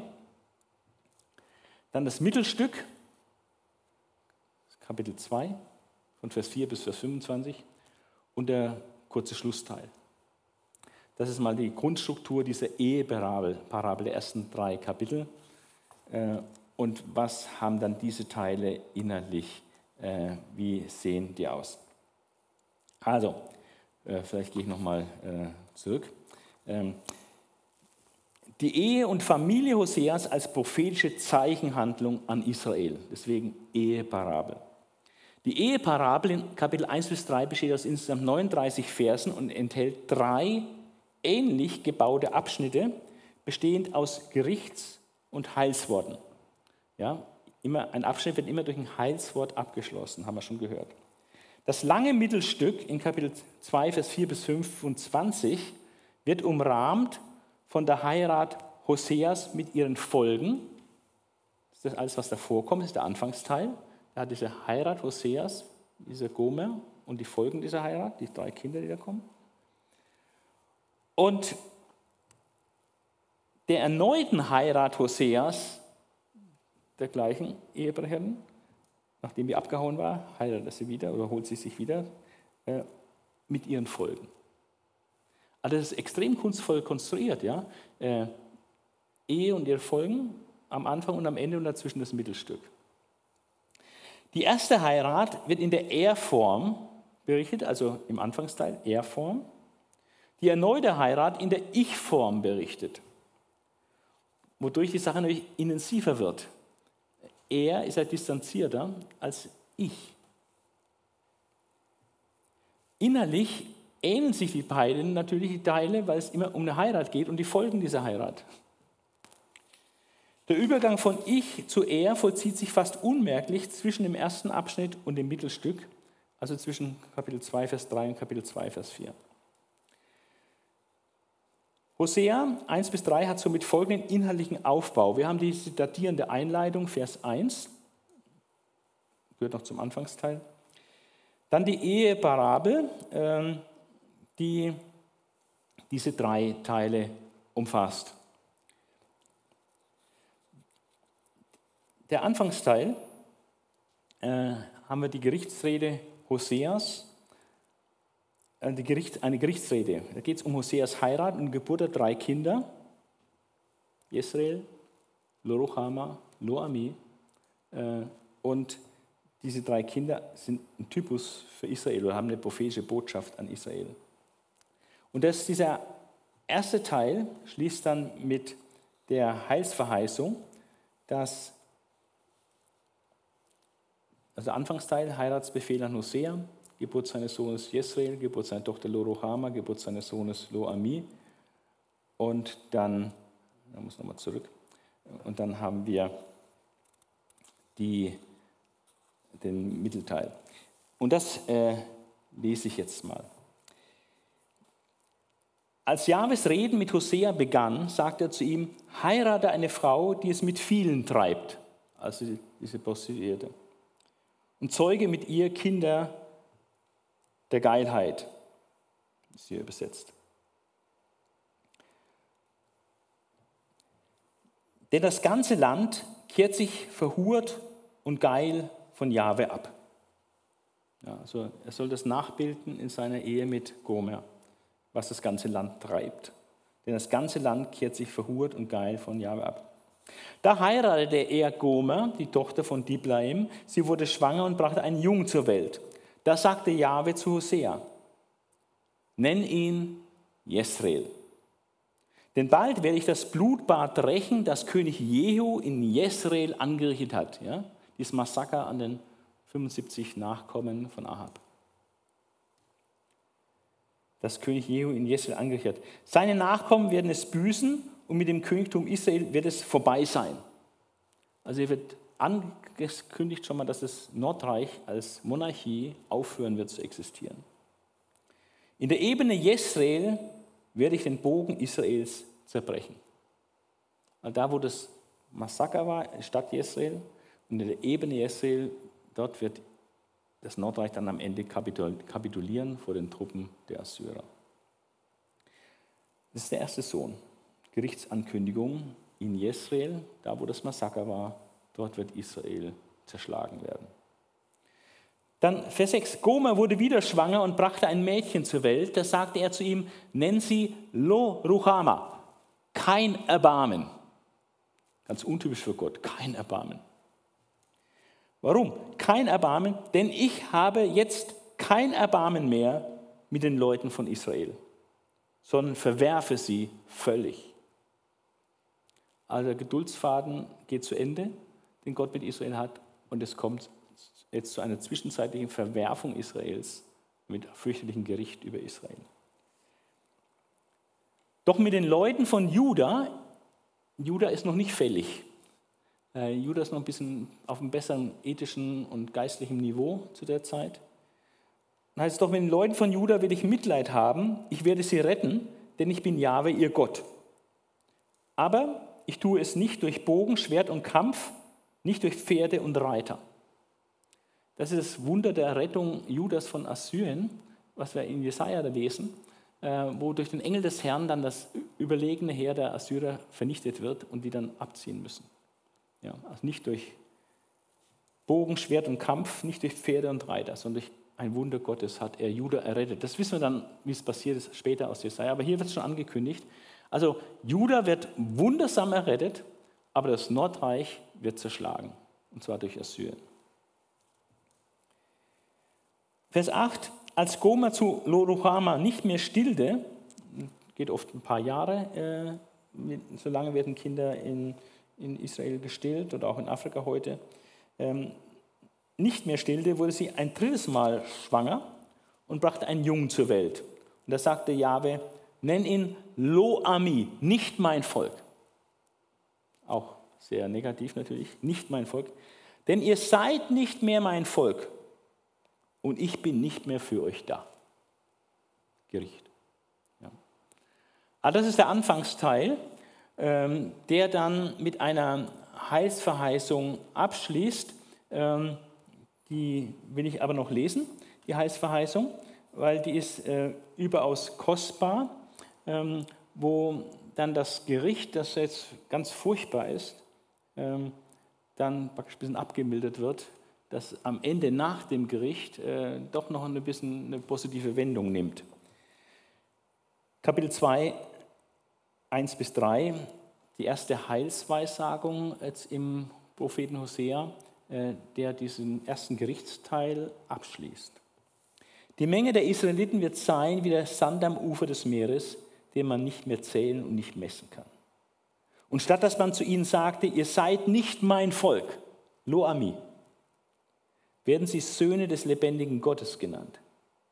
Denn versammeln, dann versammeln sich die Nachkommen Judas und die Leute von Israel dazu. Sie werden sich ein gemeinsames Oberhaupt geben und wie junge Pflanzen das Land bedecken, ausgesät. Jesreel. Ja. Und das Oberhaupt, was sie haben, ist wohl der Messias hier gemeint. Sie werden sich ein gemeinsames Oberhaupt geben und wie junge Pflanzen das Land besehen. Was für ein großer Tag, wenn geschieht, was Jesrael heißt oder was Jesrael bedeutet, aussehen. Also Jezreel ist nicht nur der Ort des Massakers von Ahab, wo dann in der Ebene von Jezreel Israel vernichtet wird, sondern Jezreel hat auch einen positiven Aspekt, Aussehen, Ausstreuen, wo Israel neu ausgesät wird und viele Nachkommen sein werden, ein großes Volk. Sagt zu euren Brüdern, Ami, mein Volk, und zu, eurer, zu euren Schwestern, Ruchama, Erbarmen. Also die Umkehrung von Lo-Ami und Lo-Ruchama in Ami, mein Volk, und Ruchama, Erbarmen. Also allein schon dieser Abschnitt von Hosea ist, ist, ist eine gewaltige Botschaft dieses Buches. Der Mittelteil, ein langer Mittelteil ist eine Mischung aus Anklage der treulosen Ehefrau Hoseas. So sieht es zunächst aus, dass die treulose Ehefrau angeklagt wird, die ihren vielen Liebhabern hinterherläuft, was sie aber nichts bringt. Also es macht sie nicht glücklich, macht sie auch nicht reich. Ähm, und das wird praktisch vermischt mit einer Anklage des treulosen Israels, das den Baalsgötzen nachläuft und sich dadurch nur Gericht einhandelt. Also da ist die Gomer mit ihrem Verhalten praktisch ein Abbild des ganzen Volkes Israel mit deren gottlosen, ehebrecherischen Verhalten. Und das Überraschende, äh, und fünfmal kommt die Frau Hoseas zur Sprache, indem ihre Rede eingeleitet wird äh, wo sie dann äh, was sagt, wo sie dann zitiert wird. Sie sagte zum Beispiel, ich laufe meinen Liebhabern nach, die geben mir Wasser und Brot, Wolle und Leinen, Öl und Getränke. Also ihre Liebhaber versorgen sie praktisch.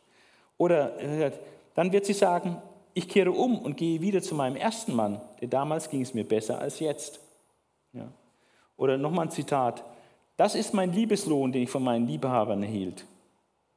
Oder äh, mein Mann, wird sie dann sagen, und nicht mehr mein Baal. Ja. Oder sie wird sagen, mein Gott. Also hier kommen dann Zitate äh, vor äh, im Munde der, der Gomer, dieser ehebrecherischen Frau Hoseas. Und, ähm, und in diesem Abschnitt findet sich auch fünfmal das Wort Liebhaber insgesamt an fünf Stellen. Worthäufung. Das Überraschende dieser Anklage, dieses Mittelteils, was diese Anklage der Frau Hoseas und auch Anklage Israels darstellt, das Überraschende ist, ähm, dass sowohl die Ehebrecherin Gomer als auch das götzendienerische Israel schlussendlich doch zu ihrem Mann bzw. zu Jahwe zurückkehren. In Kapitel 2, Vers 9, ich habe schon gelesen, dann wird sie sagen, ich kehre um und gehe wieder zu meinem ersten Mann, denn damals ging es mir besser als jetzt. Das geschieht dann auch in Kapitel 3, Vers 1, wo er sie zurückkauft, wo er sie zurücknimmt. Aber auch Israel wird umkehren. In Vers 16 bis 17 äh, sagt dann Gott, dann aber will ich selbst sie verlocken, also die Israeliten. Ich führe sie in die Wüste und rede ihr zu Herzen. Von dort aus gebe ich ihr die Weinberge zurück und das Tal von Achor als Tor der Hoffnung, also das Unglückstal als, Tor der Hoff, als Hoffnungstal. Dort wird sie meine Liebe erwidern, wie damals in ihrer Jugend, als sie aus Ägypten kam. Also dort wird dann nach all diesen Gerichten wird dann das wird Israel die Liebe Jahwes seinem Volk erwidern, wie damals, als er sie aus Ägypten geholt hat. Damals der Brautzeit sozusagen.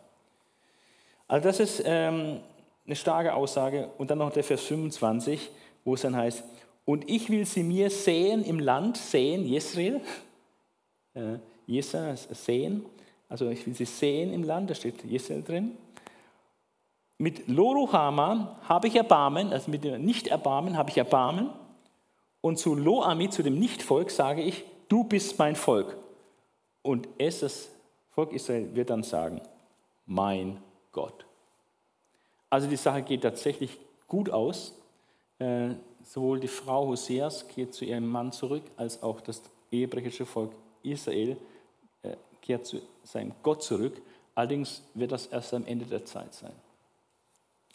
Und wir haben diese Heilstrilogie, Ähm, man muss diese Heilstexte, Kapitel 2, 1 bis 3, äh, Kapitel 2, 16 bis 25 und Kapitel 3, Vers 5, diese drei Heilstexte, Heilsweisungen dieses ersten großen Abschnitts, dieser Eheparabel, äh, die bilden ein Gesamtbild.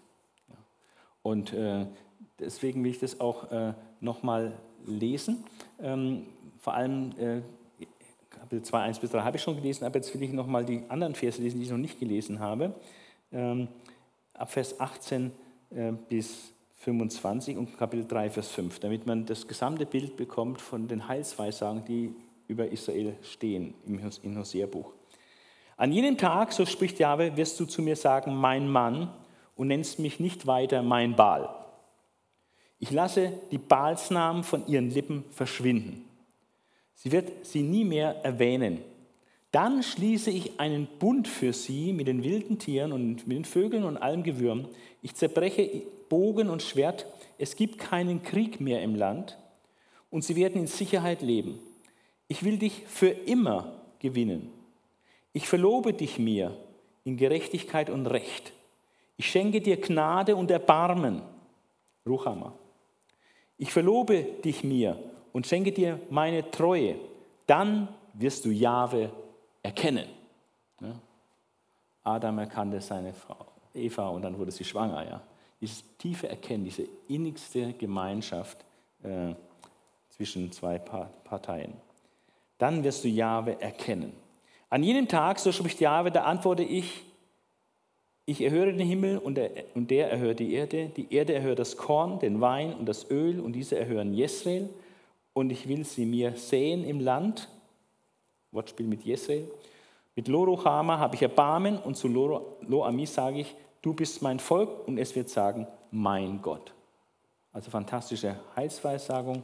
Und noch die letzte Heilsweissagung, 3, Vers 5.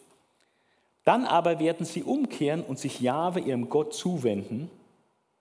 Aber nicht nur Jahwe, ihrem Gott, sondern auch und ihrem König aus der Nachkommenschaft Davids. Damit ist der Messias gemeint.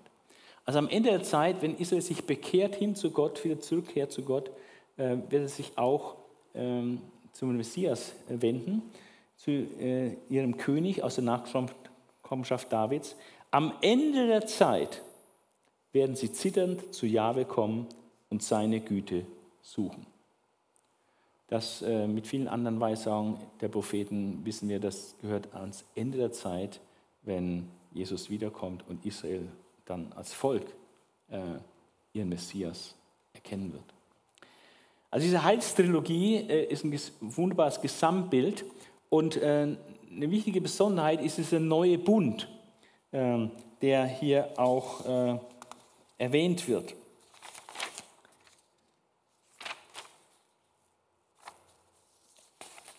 Halt.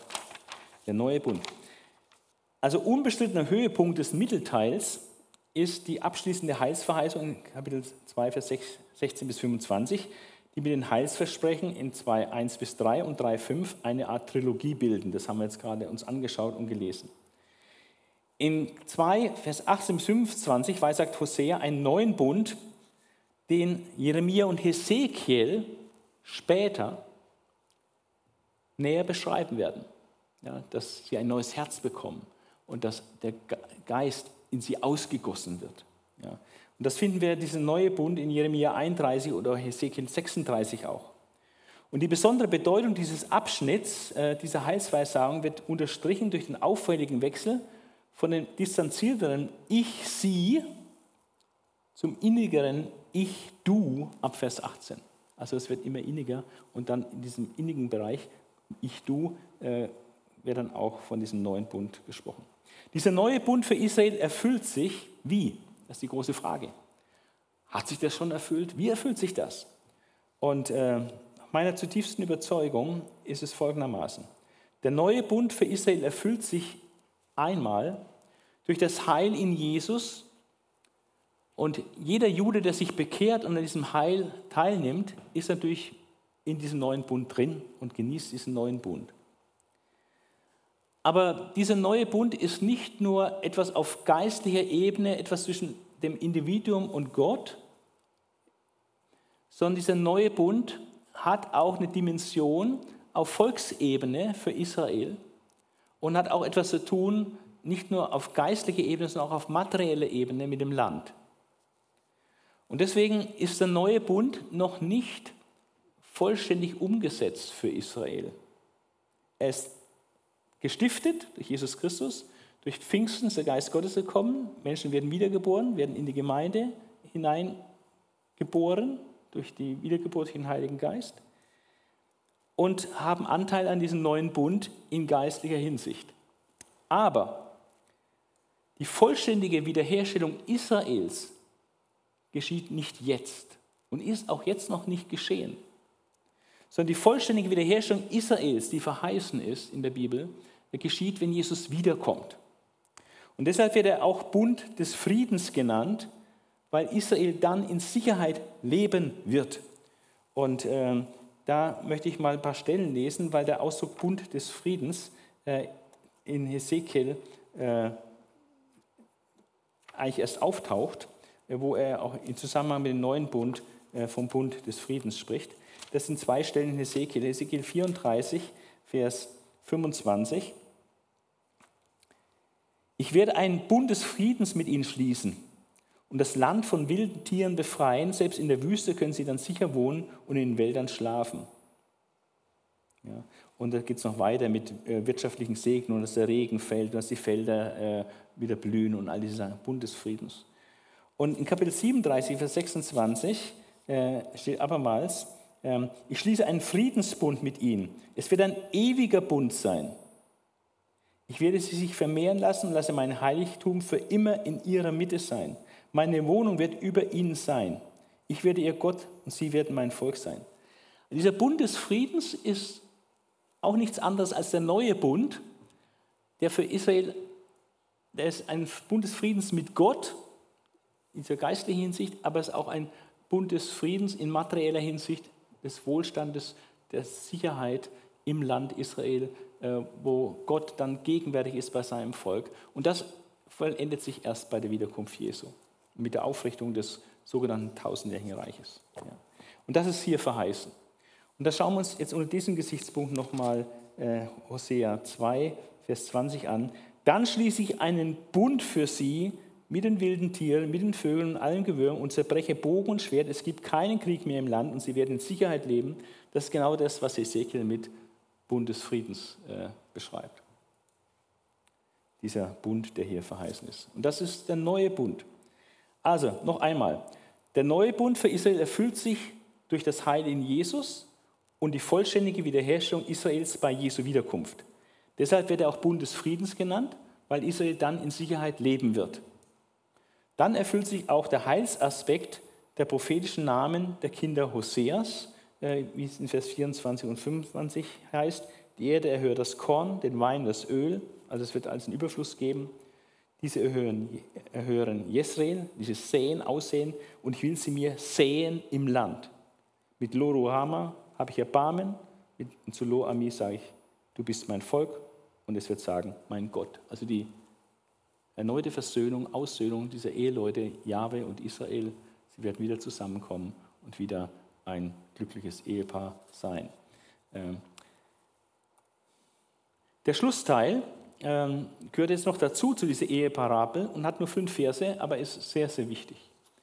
Äh, wir haben einen erneuten Heiratsbefehl an Hosea in Kapitel 3, Vers 1. Jahwe sagte zu mir, geh noch einmal hin, liebe eine Frau, die einen Liebehaber hat und im Ehebruch lebt. Denn genauso liebt Jahwe die Israeliten, obwohl sie sich anderen Göttern zuwenden und Opferkuchen aus Rosinen mögen. Also diese erneute Heirat ist eben ein Bild, sodass Jahwe, auch Jahwe wird sein Volk, sein ehebrecherisches Volk wieder zurücknehmen als Ehefrau. Ja. Und die Frau muss es sich aber jetzt erkaufen.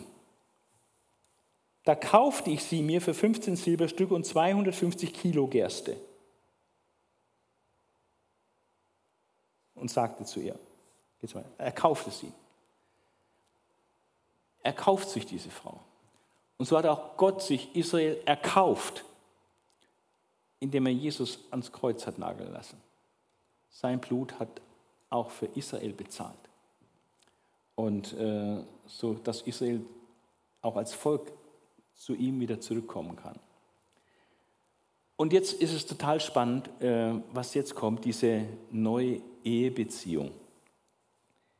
Du wirst jetzt lange Zeit bei mir bleiben, lange Zeit. Du wirst jetzt lange Zeit bei mir bleiben und dich mit keinem anderen Mann einlassen. Auch ich werde nicht mit dir schlafen. Also keine sexuelle Intimität. Und das Ganze ist aber auch jetzt wieder ein prophetisches Bild. Denn genauso wird es den Israeliten gehen. Also wie diese Frau, die praktisch jetzt bei ihrem Mann sein muss, aber nicht die Freuden der Ehe genießt, weil es gibt keinen sexuellen Kontakt. So wird jetzt auch Israel ähm, weg von den Liebhabern sein, weg von den Götzen, bei Gott als seine Frau, aber ohne diese intime Beziehung lange Zeit. Was heißt das konkret? Hier steht es.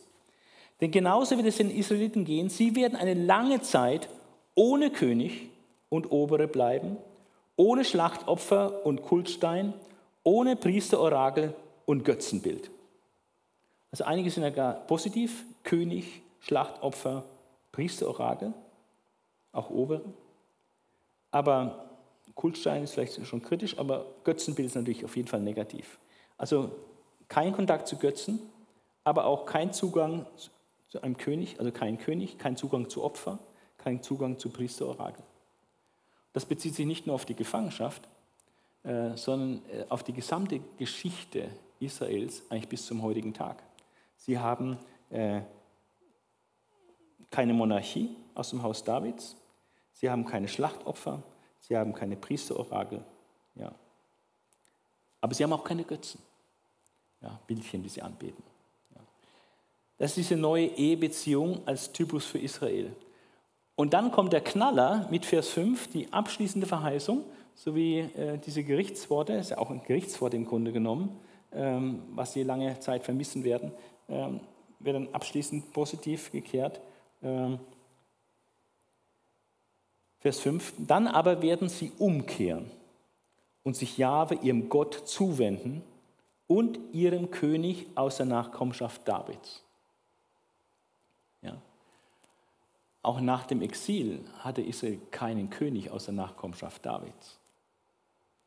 Auch König Herodes war nicht aus der Nachkommenschaft Davids. Und seit der Zerstreuung äh, 70 nach Christus durch die Römer weltweit hat Israel nie die Monarchie wiederhergestellt. Sie haben keinen König aus der Nachkommenschaft Davids. Aber wenn Jesus wiederkommt, dann haben sie ihren König aus der Nachkommenschaft Davids. Am Ende der Zeit werden sie zitternd zu Jahwe kommen und seine Güte suchen. Also ein riesiges Geschichtsprogramm, was äh, Gott hier verheißt. Also wir haben diesen erneuten Heiratsbefehl, die Ehebrecherin wird zurückgekauft. Wir haben eine lange Phase der Bindung ohne Ausbruch aus der Ehe, aber auch ohne eheliche Intimität als Parabel für den Zustand Israels nach dem Exil bis heute. Und diese lange Geschichte Israels von Hosea bis heute ist geprägt durch die Merkmale kein König, keine Oberen, kein Schlachtopfer, kein Priesterorakel, aber auch kein Götzenbild. Und es kommt die Wende zum Guten, am Ende wird alles gut. Es kommt zur Umkehr zu Jahwe und zu ihrem Messias am Ende der Zeit. Also welch eine unglaublich bedeutsame Parabel, diese Eheparabel, was aber nicht einfach nur ausgedacht ist, sondern dass Hosea auch am eigenen Körper, am eigenen Leib, in seiner eigenen Familie durchlebte, durchlitten hat. Das hat Gott durchlitten in lang, langen Zeitraum mit Israel. Das ist der Inhalt von 1 bis 3 und ich äh, denke, spätestens jetzt merkt man, wie wichtig auch der Prophet Hosea ist. Die anderen Kapitel will ich nur ganz kurz zusammenfassen, äh, damit es nicht zu lang wird. Ähm, wir haben in der Abschnitt 4 bis 11 ähm, haben wir 118 Verse und hier spricht meist Jahwe in der Ich-Form, überwiegend wird in der Ich-Form, wo ich Jahwe redet und nur gelegentlich spricht der Prophet dann auch mal über Jahwe in der Er-Form, wo er vom, von Jahwe spricht, aber meistens spricht Jahwe in der Ich-Form. Manchmal sind die Prophetenreden und Gottesreden auch schwer unterscheidbar. Spricht Jahwe oder spricht der, der Prophet? In diesem Teil spricht das Volk einmal ohne Einleitung und dreimal mit Einleitung. Also wird auch das Volk zitiert. Zitate, ja, das Volk zitiert, es spricht. Kurz zusammengefasst geht es um, folgende, um Folgendes in diesem längeren Abschnitt, in diesen 118 Versen, Kapitel 4 bis 11. Wir haben Gerichtsreden. Der überwiegend größte Teil sind Gerichtsreden. Gerichtsreden Jahres über Israel und auch über Juda teilweise. Und was wird angeklagt? Ähm, in der ersten Rede sind zwei Gerichtsreden. Das eine geht von Kapitel 4 bis 7 und das andere von Kapitel 8 bis 11, Vers 7. Ja, das sind zwei in sich unterscheidbare, logisch aufgebaute oder auch äh, klar abgrenzbare Gerichtsreden. In der ersten Rede äh, werden Vergehen einzelner Gruppen angeprangert. Konkret ist es die Vergehen der Priester, der Fürsten, der Könige und des Volkes. Alles dreht sich darum, was, was die Priester, Fürsten, Könige und das Volk an Verbrechen begeht gegen Gott. Und da werden konkret genannt äh, Götzendienst, Hurerei, Opfer anstatt Liebe und Gotteserkenntnis, also nur Opfer, aber eben Liebe und Gotteserkenntnis fehlt. Und Intrigen und Bündnispolitik äh, wird angeprangert. Das sind so die Themen. Ähnliche Themen auch wie in Jesaja und so. Ähm, das sind die Vergehen und hier sind vor allem diese Gruppen äh, im Blick. In der zweiten Gerichtsrede, äh, Kapitel 8, Vers 1 bis 11, Vers 7, äh, geht es um Götzendienst und Politik. Und dass äh, Gott sehr enttäuscht ist über Ephraim, weil sie sich den Götzen zuwendet und weil sie ihre Hilfe äh, in der Politik sucht, also mit irgendwelchen Bündnispartnern und nicht die Hilfe bei Gott sucht. Also die Enttäuschung Gottes wird eher auch deutlich. Er sucht sich Götzen, er sucht sich Hilfe äh, mit falschen Bündnispartnern. Und das sind äh, umfangreiche Gerichtsrede. Und äh, wie immer im Buch Hosea, nach dieser umfangreichen Gerichtsrede kommt eine Heilsrede, kommt eine, was Positives am Ende. Heilsrede. Und die haben wir, es sind kurz wenige Verse nur, Kapitel 11, Vers 8 bis 11. Äh, in dieser Heilsrede geht es darum, dass Israel darf zurückkehren. Warum darf es zurückkehren? Äh, nicht, weil es irgendwas geleistet hätte oder irgendwas verdient hätte, im Gegenteil. Aber es darf zurückkehren, weil am Ende, unterm Strich, Gottes Liebe doch noch größer ist als sein Zorn. Und das wollen wir mal lesen. Äh, diese Verse 8 bis 11 in Kapitel 11. Wie könnte ich dich preisgeben, Ephraim? Wie könnte ich dich ausliefern, Israel? Ich kann dich doch nicht vernichten wie Atma und wie Zeboim. Das waren die Städte, die mit Sodom und Gomorra vernichtet wurden. Ne? Also ich kann dich doch nicht vernichten wie Adma und dich wie Zeboim behandeln. Das Herz dreht sich mir im Leib herum. Mein ganzes Mitleid ist erregt. Ich will meinen lodernden Zorn nicht vollstrecken. Will Ephraim nicht noch einmal vernichten. Denn ich bin Gott und nicht ein Mensch. Ich bin der Heilige in dir. Darum komme ich nicht in der Hitze des Zorns. Weil er Gott ist, kann er darauf verzichten, in der Hitze seines Zorns zu kommen. Vom Neuen Testament wissen wir, warum er letztlich darauf verzichten kann, in der Hitze seines Zorns, seines gerechten Zorns über die sündigen Menschen zu kommen. Warum kann er darauf verzichten? Warum? Weil er seinen Zorn gestillt hat an Jesus Christus, als er am Kreuz hing. Da hat er seinen Zorn gestillt. Und deswegen kann Gott auf der Umsetzung seines Zorns gegenüber den Menschen dann verzichten, weil, er, weil Jesus dafür bezahlt hat. Ja. Also das steckt praktisch dahinter. Ja. Ähm, ich will meinen lodernden Zorn nicht vollstrecken, will Ephraim nicht noch einmal vernichten. Denn ich bin Gott und nicht ein Mensch. Ich bin der Heilige in dir. Darum komme ich nicht in der Hitze des Zorns. Hinter Jahwe gehen sie her. Also das Volk Israel geht jetzt hinter Jahwe her. Er brüllt wie ein Löwe, ja, er brüllt, dass die Söhne zitternd vom Westmeer herkommen. Wie Vögel kommen sie zitternd aus Ägypten herbei, des Süden.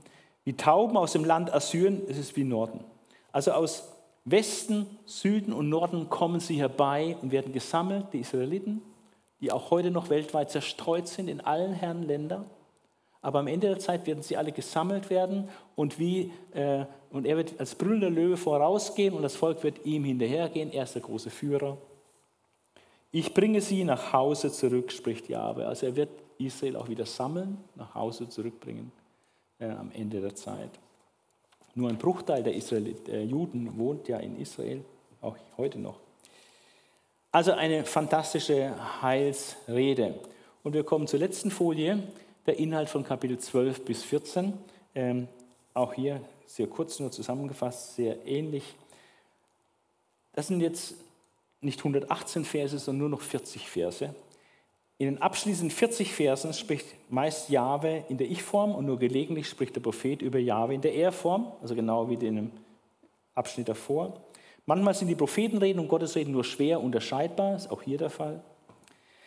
In diesem Teil spricht das Volk wiederum einmal ohne Einleitung und viermal mit Einleitung. Auch hier kommt es wieder zu Zitaten aus dem Volk, wie das Volk spricht, als Stilmittel von Hosea. Kurz zusammenfassend geht es um Folgendes. Äh, wir haben eine umfangreiche Gerichtsrede über Israel und am Rande auch, betrifft es auch etwas Juda, aber schwerpunktmäßig Israel. Und ähm, in dieser Gerichtsrede, die ähm, auch wieder eigentlich zwei Teile hat inhaltlich, ähm, geht es einmal ähm, Gericht über Jakobs Vermessenheit und schuldhafte Bereicherung. Ähm, also das ist so das Sozialverhalten teilweise auch, was eben Ausbeutung oder dass man Dinge erwirtschaftet auf unrechtmäßige Weise. Und es geht um Gericht über Ephraims Baals Kult, dass sie sich mit den heidnischen Götzen, mit Baal eingelassen haben. Ähm, dann den Königswunsch. Ständig wollen sie, suchen sie das Heil in einen neuen König. Deswegen kommt es dauernd zu zum Putsch in, im Nordreich und dann wird äh, der König ermordet, kommt neuer König, dann wird er auch wieder ermordet und dann kommt neuer König, wird er auch wieder ermordet. Also ständig ein Wunsch nach einem neuen König, nach, nach, besseren, nach besserer Führung sozusagen. Ja, das, äh, wird, damit wird abgerechnet. Und auch verborgene Schuld. Ähm, in diesem Zusammenhang wird ähm, auch der Stammvater Jakob ähm, als, als, negatives Urbild Israels auch bezeichnet, ähm, weil er ja auch schon so das Falsche in seinem Herzen war, schon von Beginn an. Also haben wir eine, auch nochmal eine relativ große Gerichtsrede und am Schluss wieder eine unglaublich emotionale Heilsrede, wo es um Israels Umkehr geht und dass das Land als Folge der Umkehr dann auch wieder zu neuer Blüte kommt. Und auch diese Heilsrede will ich noch abschließend lesen, ähm, weil sie einfach äh, sehr wichtig ist und einfach diese unbezwingbare Liebe äh, Jahwes zu seinem götzendienerischen Volk zeigt. Israel, kehr um zu Jahwe, deinem Gott, denn durch deine Schuld bist du gestürzt. Nehmt Worte mit euch und kehrt um zu Jahwe. Sagt zu ihm, Vergib die ganze Schuld, nimm es gut auf, dass wir die Frucht unserer Lippen dir bringen. Assyrien soll uns nicht retten, auf Pferden wollen wir nicht reiten und zum Machwerk unserer Hände nie mehr sagen, unser Gott. Also sie schwören praktisch ab äh, all diesen irdischen Stützen, Assyrien oder Militär, also Pferde, Kavallerie äh, und das Machwerk ihrer Hände, also Götzenbilder dem wollen sie abschwören und äh, nicht mehr zu den Götzenbildern sagen, unser Gott. Denn nur bei dir findet der Verwaiste Erbarmen. Stichwort Erbarmen. Ich will ihre Untreue heilen. Wahnsinniger Satz. Gott, er selbst wird ihre Untreue heilen. Sie aus freien Stücken lieben. Mein Zorn hat sich von ihnen abgewandt. Weil er damals, weil er dann auf, auf Jesus ja losgelassen wurde, dieser Zorn. Mein Zorn hat sich von ihnen abgewandt. Ich werde für Israel sein wie der Tau. Also der Tau ist etwas ganz Wohltuendes. Also wenn es trockene Sommer hat und morgens ist trotzdem der Tau im Gras, ja, ist einfach wohltuend, erfrischend. Ja. Ich werde für Israel sein wie der Tau. Es soll blühen, es soll blühen wie eine Lilie, Wurzeln schlagen wie der Libanonwald. Also wunderbare Bilder. Libanonwald bekannt für seine hohen Zedern, ja, tiefe Wurzeln. Wurzeln schlagen wie der Libanonwald. Seine Triebe sollen sich ausbreiten, dass seine Pracht wie der Ölbaum sei, sein Duft wie der vom Libanonwald. Denn in seinem Schatten wohnen, die in seinem Schatten wohnen, kehren zurück. Sie bauen wieder Getreide an und blühen auf wie der Weinstock, dessen Ruf wie der Wein vom Libanon ist. Ephraim wird sagen, was soll ich noch mit den Götzen? Ich, ich habe ihn erhört und freundlich auf ihn geblickt. Ich bin wie ein immergrüner Baum, an mir findest du reiche Frucht. Das ist die abschließende Heilsverheißung, äh, die Gott seinem Volk Israel zuspricht. Sie müssen umkehren, das ist die Voraussetzung, aber dann wird alles gut und sie werden wieder Wurzeln schlagen, sie werden blühen, sie werden Frieden haben, sie werden Erbarmen haben und Gott wird wieder freundlich auf sie blicken und äh, ihnen äh, alles geben, was sie brauchen. Ja. Also eine unglaublich starke Botschaft äh, dieser Prophet Hosea und es ist eine Schande, meines Erachtens, dass er so extrem vernachlässigt wird. Ich bin jetzt 49 Jahre Christ, habe noch nie eine Predigt aus Hosea gehört, mein ganzes Leben lang noch nicht. Ähm, habe Hosea selber öfter gelesen und gerade jetzt in Vorbereitung dieser, dieser Bible Study äh, intensiv viele Male gelesen und mich mit Literatur beschäftigt und kann nur sagen, es lohnt sich, äh, diesen Propheten von vorne bis hinten durchzulesen. Und wir haben jetzt ein bisschen Einblick bekommen in diesen Propheten, ein bisschen Appetit, äh, um selber dann auch im Wort Gottes zu studieren und dieses Buch zu lesen, auf diese Botschaft zu hören und unser Leben entsprechend dann auch zu gestalten.